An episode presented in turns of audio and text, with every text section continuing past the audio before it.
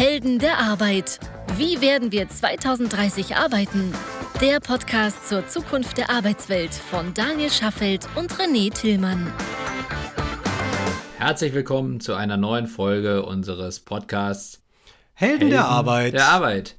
Halli, hallo, hallöchen. So, ich höre mich heute ein bisschen sonor an. Das liegt einfach daran, dass ich ein wenig erkältet bin. Das soll euch aber bitte hoffentlich nicht weiter stören. Wer sagt da Corona? Ja, genau. Mir geht's gut, äh, bin aber eh zu Hause und mehr oder weniger isoliert. So oder so schon, weil wir, weil wir uns einfach gesellschaftlich da jetzt gerade immer weiter rausgezogen haben. Äh, nicht, weil wir krank, erkältet oder sonst wie sind, sondern weil wir einfach keinen Beitrag dazu leisten wollen, dass es sich noch weiter irgendwie verschärft. Sehr vernünftig machen wir auch so und ihr Lieben da draußen hoffentlich alle auch. Es sind halt schwierige Zeiten, die wir gemeinsam durchstehen müssen. Apropos schwierige Zeiten. Wir hatten ja auch eine schwierige Diskussion jetzt vor ein paar Tagen bei Markus Lanz. Stimmt. Habe ich mir auch angeschaut. Ich glaube, Markus Lanz muss man jetzt nicht weiter erklären, dürfte wahrscheinlich mehr oder weniger jeder kennen. Eigentlich ein ganz smartes Kerlchen, wie ich finde. Und äh, schade, dass er, dass er bei Wetten das damals mit so viel Häme überzogen worden ist. Und Häme wird heute, wird heute auch nochmal ein Thema werden in dieser ja. Diskussion. Denn es war eine insofern ganz illustre Runde, weil äh, zwei gegenseitige Pole, also zumindest wurde das vorher so kommuniziert oder ich habe es mir eigentlich auch so gedacht, aufeinander getroffen sind, nämlich der Philosoph und ja, vielleicht auch, kann man vielleicht auch sagen, Gesellschaftskritiker Richard David Precht und der ja, Investor und Technologie-Nerd im positiven Sinne Frank Thelen.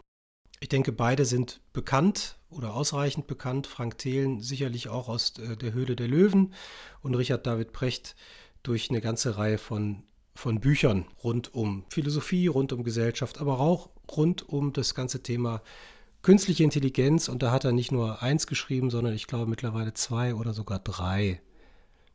Und das Aktuelle ist künstliche Intelligenz und der Sinn des Lebens, was ich auch tatsächlich gerade lese. Beide sind bei Markus Lanz eingeladen worden und alles wurde als Streitgespräch angekündigt, denn beide vertreten absolut konträre Meinungen. Frank Thelen vertritt die Meinung des, ja, ich sag's mal, absoluten Fortschritts. Mhm. Vielleicht nicht um jeden Preis, aber, aber auch nicht ganz weit davon entfernt. Und Richard David Precht argumentiert oder hinterfragt den ständigen Zwang nach Wachstum und nach Fortschritt und nach höher, schneller, weiter sehr stark, sowohl was die Rolle des Menschen angeht, wenn wir denn jetzt mal 15 oder 20 Jahre weiterschauen, aber auch natürlich was die Rolle des Kapitalismus an sich angeht und hinterfragt insofern insbesondere die Themen, die mit künstlicher Intelligenz, mit Digitalisierung zu tun haben. Und vielleicht kann man es einfach vereinfacht zusammenfassen. Äh, Richard David Precht sagt, wir sollen, dürfen es den Amerikanern und Chinesen nicht gleich tun, sonst, äh, ja, sonst werden wir eine Welt schaffen auf Basis von Technologie und künstlicher Intelligenz, die den Menschen unterwirft oder die den Menschen im Grunde nur noch als als Datenlieferanten degradiert für die Interessen einiger weniger hochgradig kapitalistischer Konzerne. Und Frank Thelen sagt, um die Welt zu verbessern, müssen wir in den Fortschritt investieren. Vielleicht ist das so kurz zusammengefasst. Du kannst es gerne ergänzen, Daniel, weil ich glaube, du hast äh, dich mit Frank Thelen mehr beschäftigt. Ja, tatsächlich habe ich gerade noch sein Buch gelesen, Ten Time DNA. Also das heißt ein, ein Buch, wo es darum geht, dass wir als Deutsche oder als Europäer eigentlich viel mehr, also er adressiert vor allen Dingen uns als Europäer, viel stärker einen Entrepreneurial Spirit entwickeln müssten. Also ein, ein, ein Mindset. Ja, pass auf, also ein, ein, ein Mindset, was uns als Unternehmer in die Lage versetzt, Unternehmen zu bauen, die die gleiche Relevanz bekommen, wie Google, Facebook, Amazon, Apple und Co. das hinbekommen haben, aber auch, und das ist sein, sein, sozusagen der Gegenpart, den er auch nennt, die chinesischen Unternehmen, die ebenfalls ja mittlerweile auch vielleicht von uns eine gar nicht so stark wahrgenommen, ja auf der asiatischen Teil der Weltkugel eine enorme Marktposition erreicht haben mit Baidu, Tencent, äh, JD, AliExpress und, und so weiter. Und das sind beides Bereiche, wo er sagt, dass wir als Europäer, die quasi dazwischen sitzen, zwischen diesen beiden Stühlen, komplett den Anschluss verpasst haben. Und zwar deswegen, weil uns dieses Mindset fehlt, so ein Unternehmen aufzubauen, weil wir immer erstmal quasi das Haar in der Suppe suchen, immer erstmal gegen den Fortschritt sind, immer erstmal skeptisch sind und du hast ja gerade Häme angesprochen, auch gerne immer erstmal mit ausreichend Häme unterwegs sind, wenn jemand scheitert, anstatt die Möglichkeiten zu sehen und anstatt uns darüber im Klaren zu sein, dass wir so ein Mindset brauchen, um am Ende nicht nur noch der Datenlieferant zu sein, der wir aktuell sind. Genau, und Richard David Precht sagt, man kann nicht alles dem Kapitalismus unterordnen, man kann nicht immer nur, er nennt das ungefiltert bzw. unhinterfragt, nach höher, schneller, weiterstreben, nach äh, dem einen und dem nächsten Einhorn, was es zu kapitalisieren gilt. Ein, als Einhorn gelten die Unternehmen mit mehr als einer Milliarde US-Dollar Bewertung oder Euro-Bewertung. Ist ja wurscht. So, und davon, davon gibt es äh, in den USA und in China so viele wie, ja, also in Europa weiß ich gar nicht, wie viel es da überhaupt gibt. Aber es gab eine schöne Grafik bei Markus Lanz und zwar ähm, hat die ausgesagt, hat die einfach mal ausgesagt, die Marktkapitalisierung verschiedener Unternehmen. Und da gibt es dann eben das Unternehmen Alphabet, wozu eben auch Google gehört, äh, Apple, Amazon und ich weiß gar nicht mehr, wer das, wer das vierte war, Facebook, glaube ich. Facebook war mit dabei, ja. Genau. Jedes einzelne, jedes Unternehmen der vier genannten hat eine größere Marktkapitalisierung als alle 30 DAX-Konzerne zusammen. Ich glaube, bis auf Facebook. Facebook lag, ja, glaube ich, ein ganz kleines Facebook bisschen darunter. Ja. Aber es war nicht weit davon entfernt. Ja. Und da muss man natürlich wissen, da sind dann natürlich so Dickschiffe dazwischen, wie eine SAP, wie ein Daimler, wie ein Siemens. Das muss man jetzt nicht weiter vertiefen. Also global agierende Konzerne, die in Summe so viel wert sind wie jedes dieser Unternehmen alleine.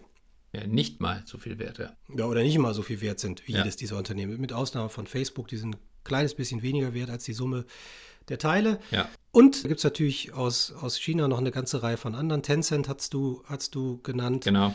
Dazu gehören, um es vielleicht mal ein bisschen plastischer zu machen, Alibaba, Alibaba und äh, Tencent sind äh, eigenständige Unternehmen. Ah ja, genau. Tencent ist ein Unternehmen, das ich, also das ich damals kennengelernt habe, vor allen Dingen in, der, in der ganzen Thema App-Entwicklung und äh, mal Computerspiele und ist mal im ganzen Bereich digitales Entertainment, die aber mittlerweile als Großinvestor bei vielen europäischen und amerikanischen Unternehmen auftreten.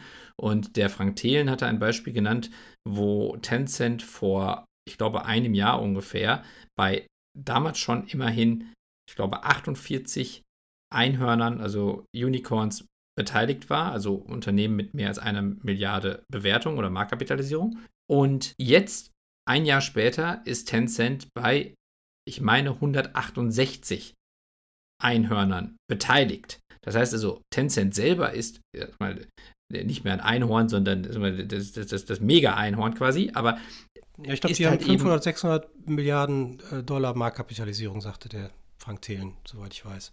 Ja, okay. Und also zur Einordnung, das, das wertvollste Unternehmen der Welt, Apple, liegt im Moment bei 2 Billionen ungefähr. Das heißt also, sind ungefähr, kann man sagen, mal, mal grob ein Viertel von Apple. Ja, so und dafür, dazu muss man wissen, das Unternehmen ist gerade mal, ich glaube, 15 Jahre alt.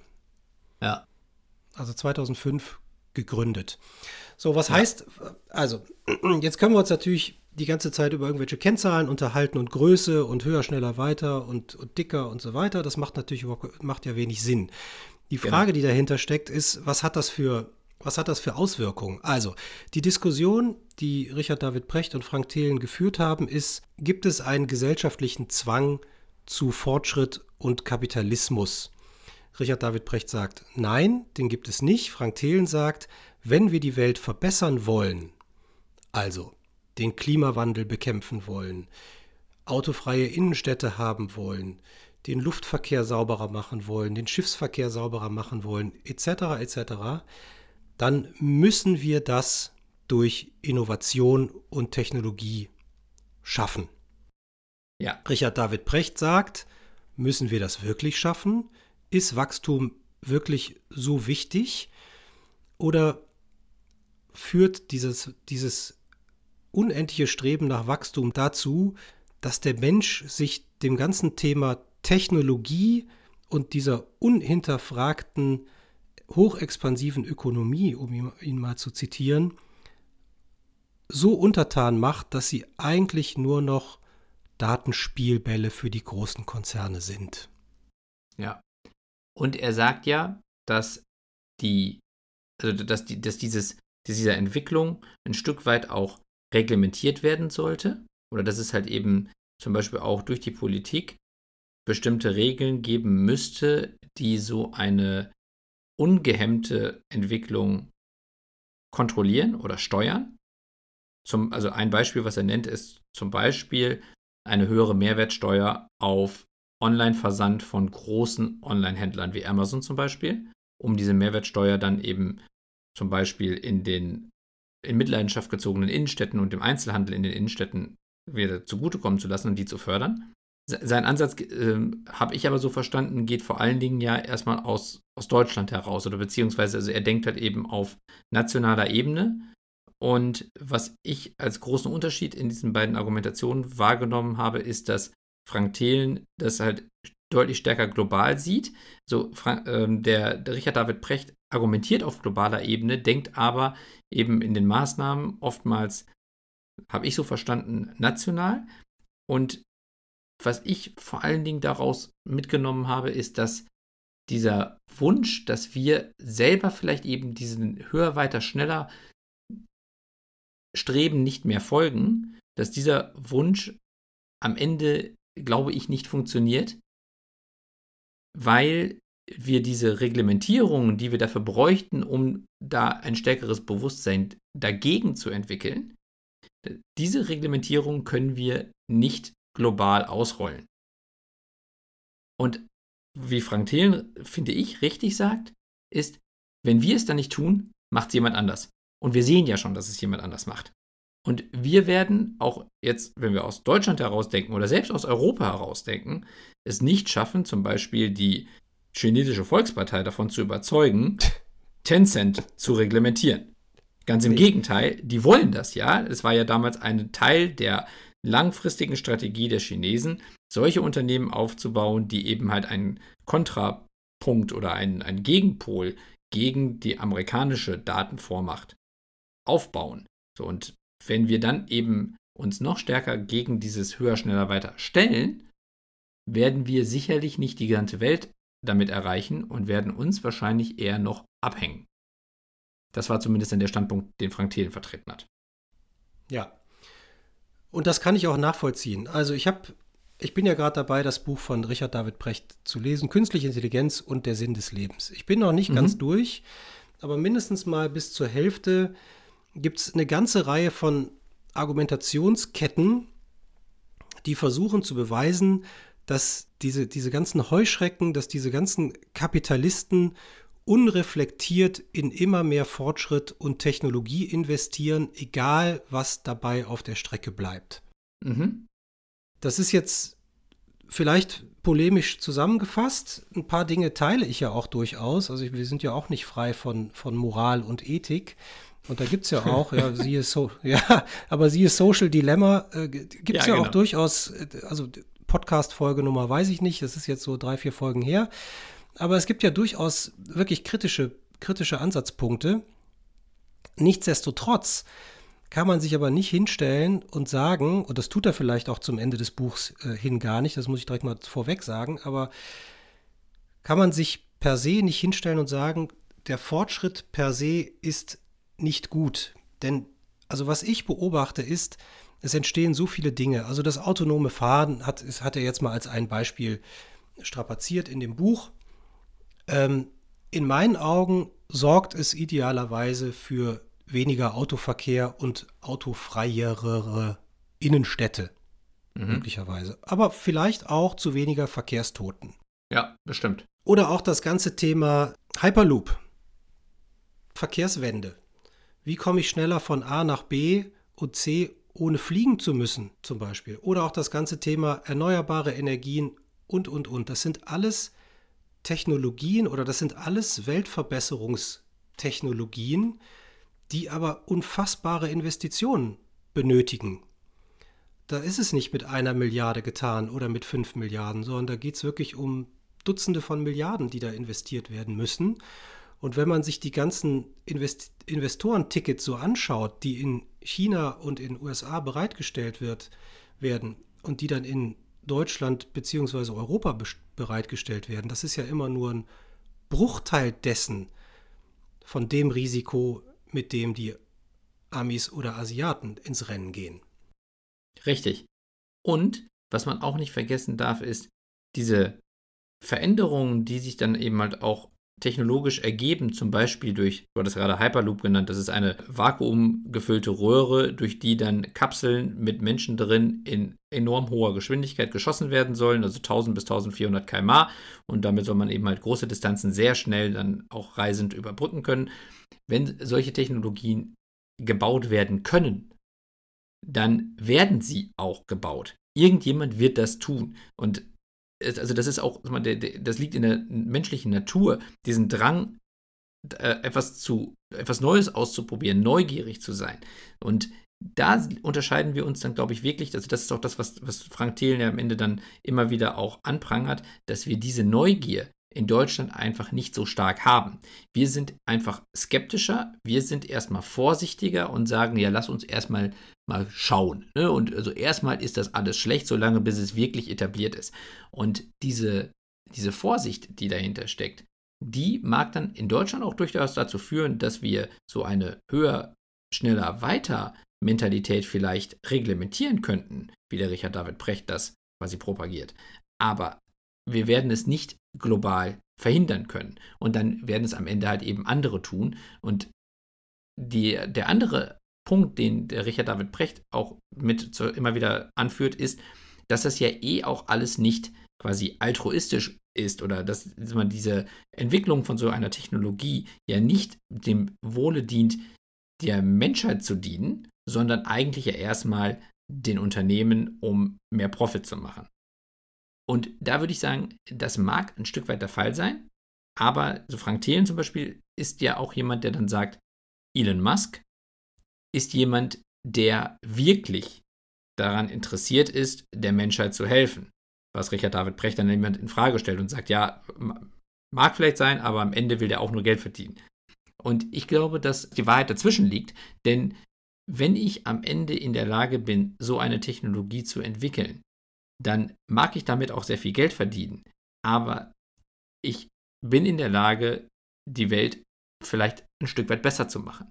Es ist natürlich auch immer die Frage, wie Technologie eingesetzt wird, aber sie bietet die Möglichkeit, zum Beispiel durch sowas wie Hyperloop, vielleicht Fliegen obsolet zu machen und damit eine der größten Kerosinverbrenner aus, dem, aus der Welt zu schaffen. Oder zum Beispiel äh, Schifffahrt, die ja eben auch mit, mit, mit Schweröl und sowas funktioniert.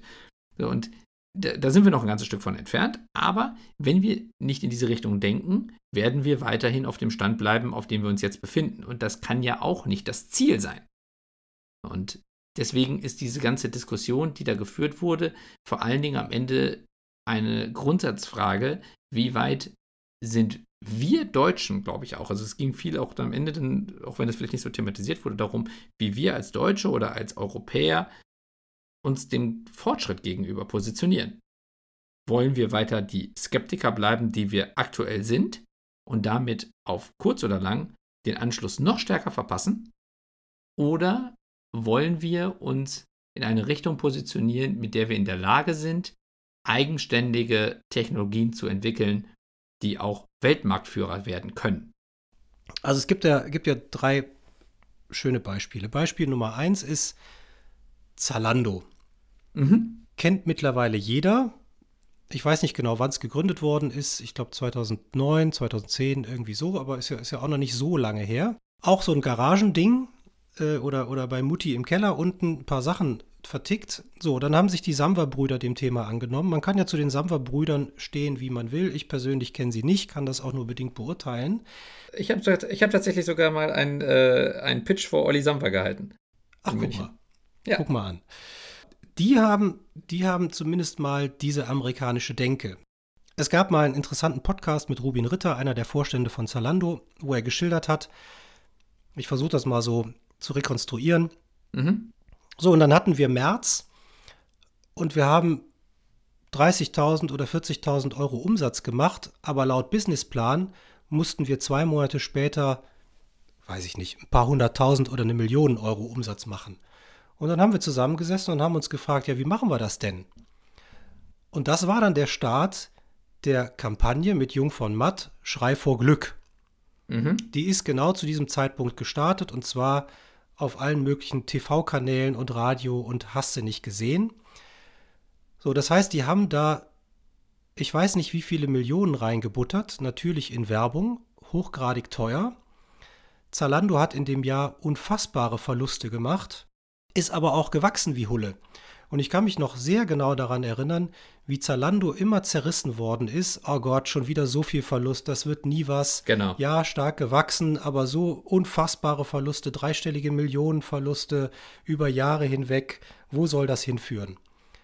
Und jetzt werden fleißig Aktien gekauft, weil jeder Mensch da draußen Zalando kennt, weil jeder mit Sicherheit schon mal bei Zalando bestellt hat, vermute ich mal. Und die wachsen und Gewinne machen dass es nur so kracht. Natürlich muss man da hinter die Kulissen gucken und schauen, wie sind die Arbeitsbedingungen und so weiter und so fort. Ja, das sind natürlich tiefer, tiefer, tiefschürfendere Fragen, die man auch mal sich anschauen muss. Nichtsdestotrotz ist ein extrem großes Unternehmen geschaffen worden, das zumindest mal regional oder auch überregional, also regional meine ich jetzt Europa, durchaus Amazon. Die kleine Region Euro. Ja, äh, aber Amazon auch die Stirn bieten kann, zumindest mal in einem Segment. Ja. Das ist mal Beispiel 1. Beispiel 2 ist Outfittery. Mhm. Das ist kuratiertes Klamotten-Shopping. Also wenn man keine Lust hat, Klamotten kaufen zu gehen, aber auch nicht so richtig weiß, welcher Stil passt, kann man sich da Pakete bestellen. Also muss man ein paar Fragen beantworten und dann hat man äh, Pakete nach Hause bekommen mit der Mode, die, von der man glaubt, dass sie einem ganz gut steht. Ich glaube, die haben jetzt Insolvenz anmelden müssen oder viele Leute entlassen. Auf jeden Fall geht es denen im Moment nicht so gut. Mhm. Was ich da in den sozialen Medien an Häme gelesen habe, von wegen, ach ja, nur Verluste produzieren, hatte ich vorher schon sagen können, dass das eine scheiß Idee ist und so weiter und so fort. Ja, ich glaube, die haben ein paar Millionen Euro Umsatz gemacht im Jahr, aber dann auch einen zweistelligen Millionen Euro Betrag verbrannt waren aber auch auf ordentlichem Wachstumskurs, auf Expansionskurs. Und warum auch immer, ob Corona das jetzt abgewürgt hat. Und diese Häme, die finde ich so bezeichnend. Also ja. sowohl in China als auch in den USA gilt ja die allgemeine Haltung, um Gottes Willen bloß keine Chance verpassen. Also lass uns da reingehen und wenn wir da reingehen, dann lass uns schauen, dass wir versuchen, Monopolist in diesem Thema zu werden. Ja, da kannst du ja, ja. vielleicht auch ein bisschen was zu sagen. Ja. So bei uns ist es häufig so, und da sind wir ja auch ganz gut äh, verdrahtet in der Szene, wie sind die Kennzahlen? Gibt es schon erste Umsätze? Das ist ja eine schöne Vision, aber wann ist es denn dann soweit? Könnt ihr schon was zeigen? Und so weiter und so fort. So, das war das eine auch aus Regierungssicht ist das nicht viel anders. Also wenn man, wenn man äh, sich anschaut, welche Budgets für Forschung von KI zur Verfügung gestellt werden, dann ist das natürlich ein Tropfen auf den heißen Stein. Das ist lächerlich. So, und dann muss man ja auch mal ein Stück weiter denken. Europa hat ja Abhängigkeiten. Deutschland hat auch Abhängigkeiten von, also wir sind ein Exportland. Aber wir haben auch ein paar Themen, die wir importieren. Also nehmen wir zum Beispiel Erdöl, nehmen wir Erdgas ich kann mir auch durchaus vorstellen, wenn weiter solche Menschen wie Trump oder Erdogan oder Putin oder andere an der Macht sind, dass die natürlich auch ihre wirtschaftliche Macht nutzen, um ihre Forderungen durchzusetzen. Ja. Das heißt, wenn wir als Europa es nicht schaffen, auch bestimmte Gebiete zu besetzen, auch wirtschaftlich so zu besetzen, dass wir die großen Spieler im Markt sind, kann ich mir auch durchaus vorstellen, dass wir uns perspektivisch über Dekaden hinweg in eine Abhängigkeit begeben, die uns auch politisch irgendwann das Leben schwer machen könnte. Ja, ganz genau, bin ich völlig bei dir. Und was du gerade an Beispielen genannt hast, würde ich sogar noch ein bisschen ergänzen wollen, weil Zalando ist jetzt vielleicht mal der nennenswerteste Player, den wir als Gegenpol zu Amazon aufweisen können. Immerhin, und da muss man nur sagen, also da, da, da kann man auch Rocket Internet, also den, dem, den Samba-Brüdern eigentlich nur Respekt zollen, dass sie da halt eben diese Vision gehabt haben und durchgesetzt haben. Ja, absolut. Aber Outfittery zum Beispiel ist für mich dann schon wieder ein Beispiel, so, wo es jetzt vielleicht nicht so sehr darum geht, dass wir damit die Welt verbessern werden. Also das ist jetzt keine Technologie dahinter, die jetzt die, die Welt ein Stück weit besser macht. Aber nee, bin ich bei dir. Also du sagst ja gerade, dass, dass wir uns immer erpressbarer machen, weil wir eben Kerntechnologien quasi nicht besetzen können. Und eine dieser Kerntechnologien für mich ist künstliche Intelligenz. Denn fast alles, was wir in zehn Jahren an Produkten benutzen werden, wird auf irgendeine Art künstliche Intelligenz nutzen. Selbst, also wenn man jetzt denkt, so, okay, meine Zahnbürste wird keine künstliche Intelligenz besitzen, das mag vielleicht sein, aber die Nutzungsdaten, die aus der Zahnbürste entstehen, die mittlerweile dann irgendwie mit Bluetooth und mit über Internet und WLAN gekoppelt ist, wird dann wiederum so verarbeitet werden, dass die Entwicklung weiterer elektronischer Zahnbürsten oder was auch immer ganz andere Möglichkeiten bieten wird, weil die künstliche Intelligenz dahinter eben weiterentwickeln kann und bessere Produkte bauen kann. Und deswegen wird künstliche Intelligenz eine Schlüsseltechnologie sein, die für die nächsten Jahre, aber eigentlich sogar für die nächsten Jahrzehnte die Weichen stellt für das Thema Abhängigkeit von Europa zu den USA und China. Und das ist das, was auch Frank Thelen propagiert, dass er eben sagt, wir müssen in diesen Schlüsseltechnologien eigenständig werden und müssen selber zum globalen Player aufrücken. Und dafür müssen wir erstmal in unseren Köpfen dahin kommen, dass wir das nicht nur verstehen, sondern dass wir neue Ideen nicht niedermachen, sondern fördern.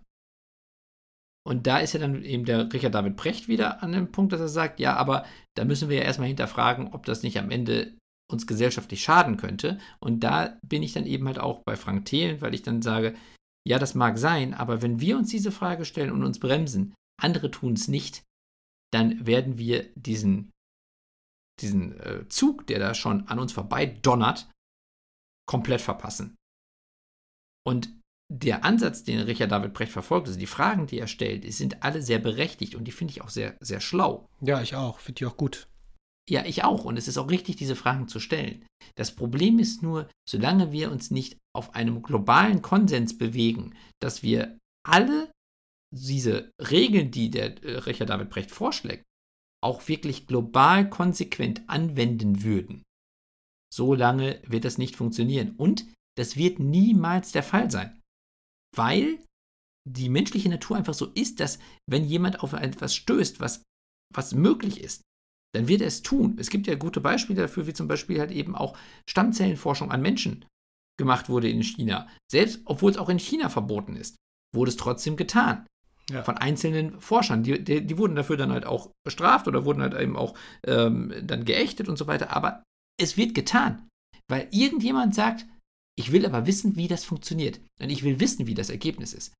Und wenn es dann erstmal getan wurde, und wenn das Ergebnis brauchbar ist, dann wird es jemanden geben, der es nutzt. Und dementsprechend wird es nicht funktionieren, dass wir uns aus diesem, aus diesem Entwicklungskarussell quasi, in dem wir uns befinden und was sich immer weiter dreht, aussteigen und sagen, da machen wir nicht mit. Das wird ja. nicht funktionieren. Ja. Noch eine kleine Anekdote. Daimler hatte ja mal 10% Beteiligung an Tesla. Wusstest du das? Habe ich jetzt gerade drüber nachgedacht? Nee, wusste ich nicht. Ja, ich weiß nicht mehr, wann das war. Äh, es ist aber, glaube ich, nicht so lange her. Jetzt nur eine Mutmaßung. Irgendwas in den letzten äh, vier bis acht Jahren, in diesem Zeitraum, mhm. meine ich, wäre es gewesen. Und sie haben es verkauft, weil sie nicht daran geglaubt haben, dass Tesla es schafft, äh, A, die Autos auf die Spur zu bringen und auch ein globaler Player zu werden. Und es war dann auch damals in der Diskussion, das habe ich in den Medien verfolgt, ob dieses ganze Thema Elektromobilität diese Zukunft hat und ob man das nicht alles auch selber schafft. Diese 10 Prozent, das habe ich jetzt vor ein, zwei Wochen gelesen, wären heute mehr wert als der ganze Daimler-Konzern heute. Sie haben es verkauft.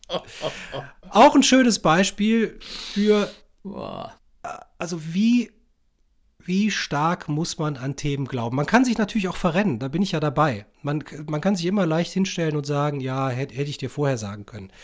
Das ist ja gar nicht unser Ansinnen. Unser Ansinnen ist wirklich zu sagen, Leute, glaubt mehr an die Dinge, die möglich sind und nicht an die Dinge, die risikobehaftet in die Binsen gehen können.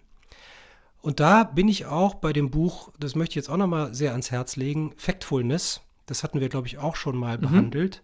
Hans Rosling heißt der Autor, leider verstorben vor drei, vier Jahren, äh, aus Dänemark, der aus allen möglichen Studien der, der UN und UNESCO analysiert hat, wie die Welt sich in den letzten 10, 20, 50, 100, 400 Jahren entwickelt hat. Und sie ist in allen Belangen, und zwar in ausnahmslos allen Belangen, besser geworden. Ob es Demokratie ist, ob es Ernährung ist, ob es Armut ist, ob es äh, Umwelt ist, in allen. Gesundheit. Äh, Gesundheit, genau. In allen Belangen und zwar dramatisch. Ja, glaube ich sofort. Und das hat natürlich auch was mit Innovation zu tun. Es hat natürlich auch was mit Technologie zu tun. Es hat aber natürlich auch was mit Reglementierung von Dingen zu tun und mit Moral und Ethik und Regierungen, die auch richtig gehandelt haben und Gesellschaften, die richtig gehandelt haben. Aber am Ende ist es immer mit Fortschritt verbunden gewesen.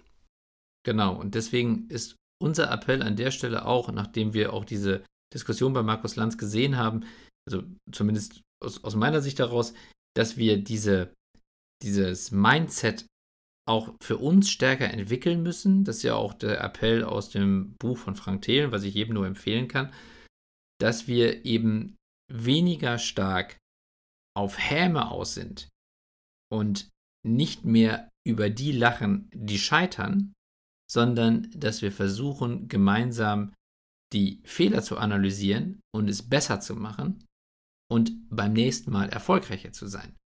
Das, was eigentlich auch einen guten Serienunternehmer ausmacht, der eben beim ersten Mal einen Fehler macht, aus dem er lernt und ihn beim zweiten Mal nicht mehr macht und somit dann beim zweiten oder beim dritten Mal vielleicht erfolgreich ist.